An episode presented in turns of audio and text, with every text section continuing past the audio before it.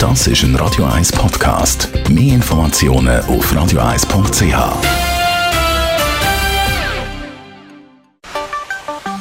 Der Finanzratgeber auf Radio 1 wird Ihnen präsentiert von der UBS. So, der Stefan Stotz von der UBS, der ist jetzt bei mir und äh, wir reden heute mal über Kreditkarten. Ist ja eine ganz einfache Sache zum Zahlen. Man gibt sie einfach und es geht schnell und gut ist. Aber im Hintergrund passiert da ja so einiges, damit so ein Zahlungsverkehr eben funktioniert und äh, so einfach ist. Ein Blick hinter Kreditkarte. Das wichtigste Stichwort, ähm, das Vierparteiensystem. Wir sind uns alle gewöhnt, machen das Portemonnaie auf, nehmen Karten raus, heben sie an Terminal und schon ist eigentlich gezahlt. Das geht so schnell, weil es eben heute an den meisten Zahlterminals eine Standleitung hat. Doch eben im Hintergrund, da passiert ganz viel. Mm, da sind ja dann ein paar Schritte eben im Hintergrund nötig, dass so eine Zahlung kann ausgelöst werden. Was passiert denn da genau? Das Vierparteiensystem, wie es sagt, vier Parteien, es ist der Kunde, der Händler, also dort, mhm. wo ich einkaufe. Der dritte ist der Kartendienstleister. In der Schweiz ist das zum Beispiel ZIX. Und die vierte Partei ist dann der, der die Karten rausgegeben hat, an unserem Beispiel die UBS.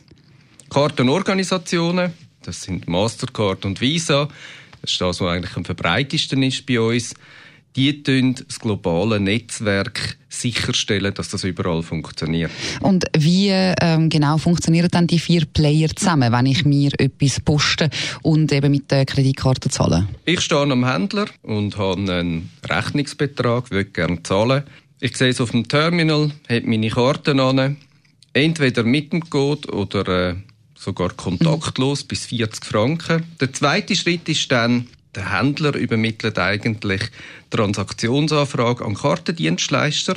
Der dritte Schritt ist, der Kartendienstleister, in unserem Beispiel vielleicht Six in der Schweiz, mhm. äh, macht Anfrage an die Partei, die die Karte rausgegeben hat. In unserem Beispiel wäre das die UBS, nämlich ob dann die Karte gut ist, sprich, sie ist nicht gesperrt. Und mhm. ab einem Betrag von 75 Franken tut sogar nachfragen, ob eigentlich genug Limiten auf dieser Karte ist. Dann geht alles retour. Es kommt das erste Okay wieder zurück, dann das zweite Okay führen zum Händler und dann läuft es eigentlich schon.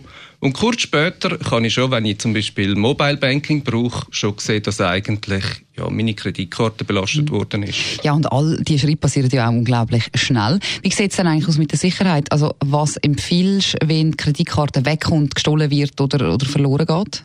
Ich glaube, was wichtig ist, einfach, wenn die Karte wegkommt, sofort sperren.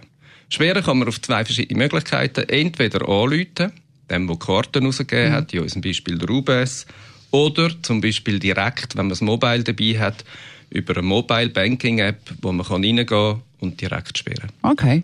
Vielen herzlichen Dank für die Infos, Stefan Stutz von der UBS. Sie können das alles noch einmal nachlesen als Podcast auf radio1.ch.